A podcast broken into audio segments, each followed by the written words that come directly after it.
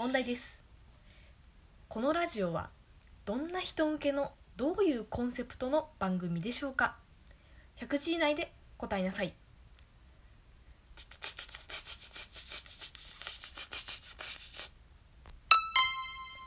正解はどうせ自分なんてと自分に自信がない人。ついついネガティブ思考になりがちな人の悩みを取り上げてすずちん流にゆるいアドバイスを送る番組です。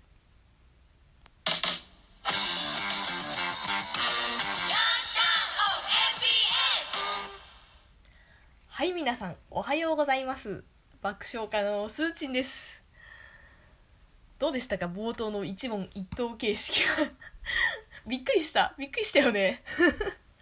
第1回から聞いてる人はもう結構びっくりしたと思う。なんじゃこらっていうね。あのね私まだ番組を始めて日が浅いんですよ。本当に。でねその番組をどういう流れでやろうかなとかどういうオープニングにしようかなっていうのがね全然決まってない。定まってないんですね。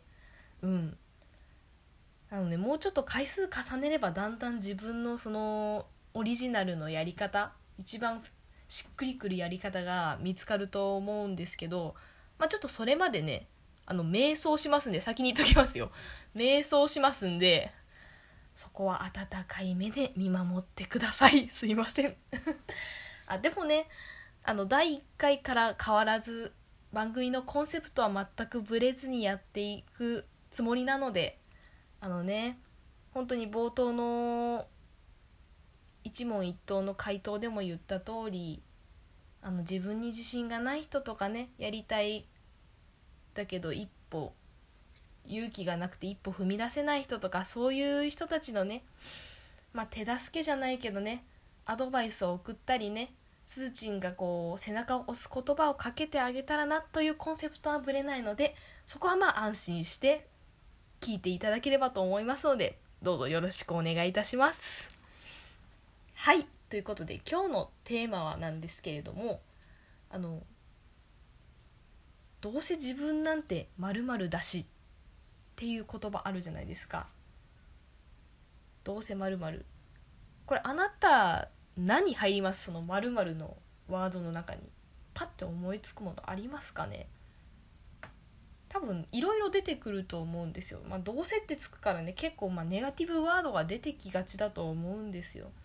どうせ自分なんてブスだしとかどうせ自分なんてモテないしとかねいろいろあると思うんだけどそれは全部勘違いですよっていうね 嘘つけよ私はブスでモテないんじゃいっていう方もねあの吠えていらっしゃる方もいると思うんだけどそれは勘違いですよってお話をね今日はしていきます。まあねその本題に入る前に、まあ、ちょっと肩の力を抜いてもらうゆるゆるトークを一つしようかなと。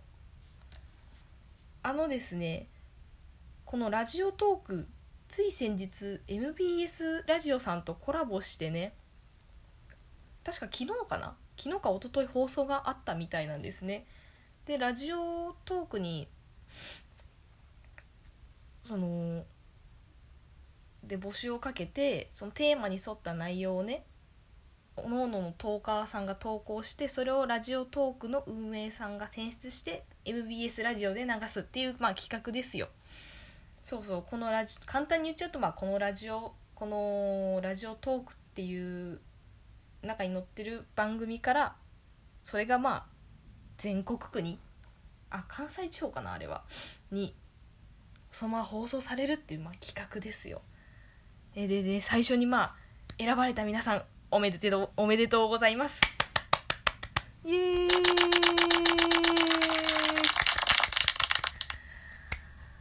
本当にあの光栄なことだと思いますのでこれからも自信を持って配信してください。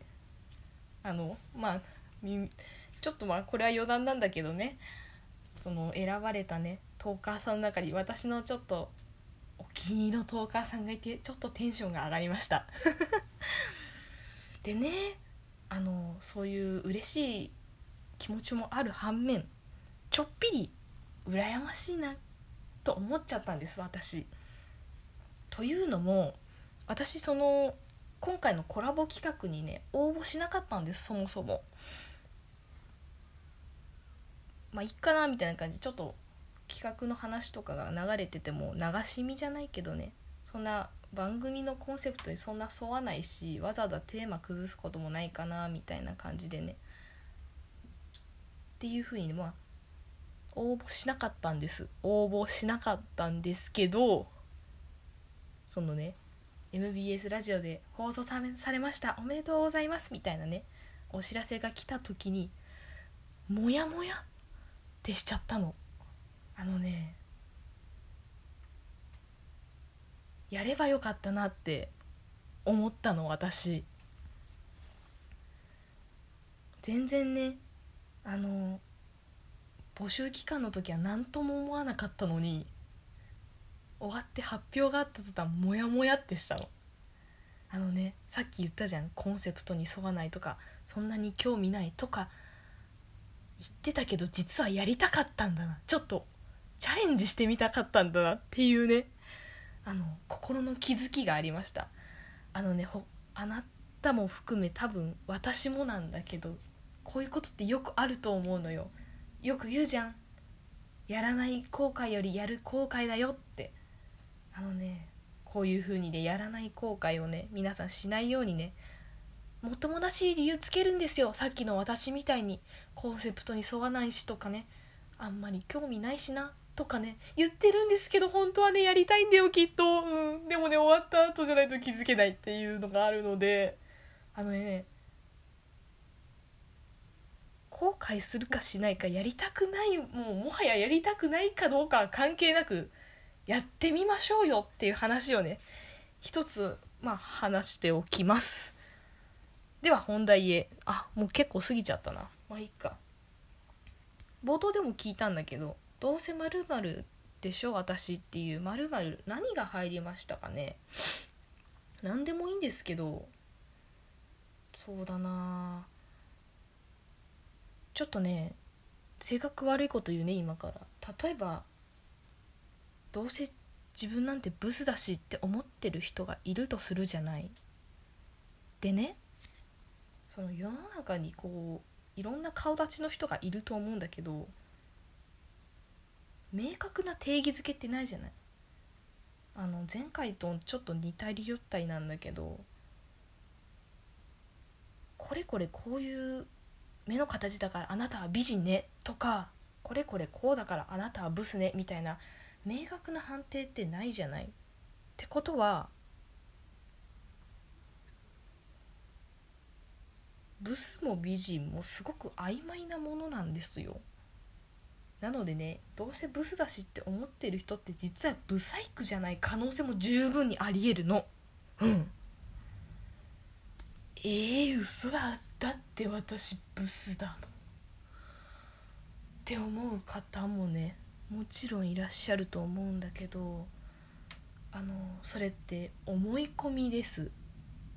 でなんでじゃあ思い込みができたかっていうと周りの人たちからねそういう言葉を言われたりね「お前ブスじゃん」とかなんとなくブス扱いを受けてるとあ自分ってブスなんだって思うようになっちゃうんだよ。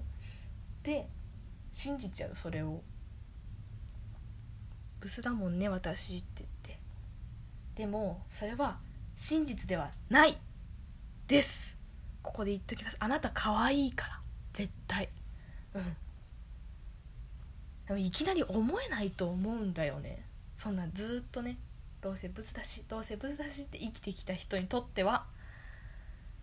あのこれ別にブスに限らずだよ。どうせ自分なんてモテないしとかどうせ自分なんて成績悪いし努力できないしとかいろんな言葉出てくると思う。コンプレックスみたいなこともあればね今関係してる悩みとかいろいろあると思うんだけどそれね嘘です。勘違いです。真実じゃありませんよ。って今日は言いたいなと思います。でじゃあそこの思い込みからどうやって脱却しようって話ですよね。そこを聞きたいよね。私がじゃあ美人な証拠持ってきなさいよってなると思うんだけど残念ながらねブスっていう定義づけもなければ美人っていう定義づけもないのでちょっと疑うっていう視点をまず一個持ってみようかな。私って美人の要素ちょっとこの眉の形石原さとみに似てないぐらいでいいの。いきなり目とか鼻と口とかね大きなパーツはね。さすがにあの美人だなって思うのは難しいと思うんだけど。あちょっとこの輪郭北川景子に似てるかもとかマジでそんぐらいのレベルでいいのでちょっとね疑ってみてほしいの。特にじゃあまあ世の中で美人と言われてる人まあ芸能人でもいいし例えば自分のその知り合いの中にいるお綺麗な方あなたから見てお綺麗な方をちょっと眺めてみて一個でもいいから似てるとこないかなって疑いの目を持ってさ自分がねブスとかかもしれないけどとりあえずそれを置いといて一個ぐらい共通点ないかなって探してみるとあれ？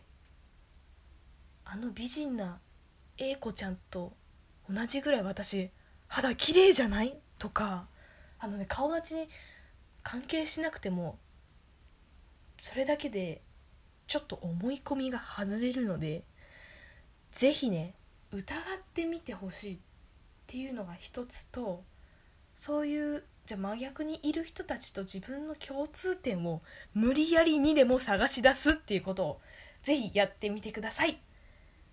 では朝の通信講座でした。皆さんありがとうございます。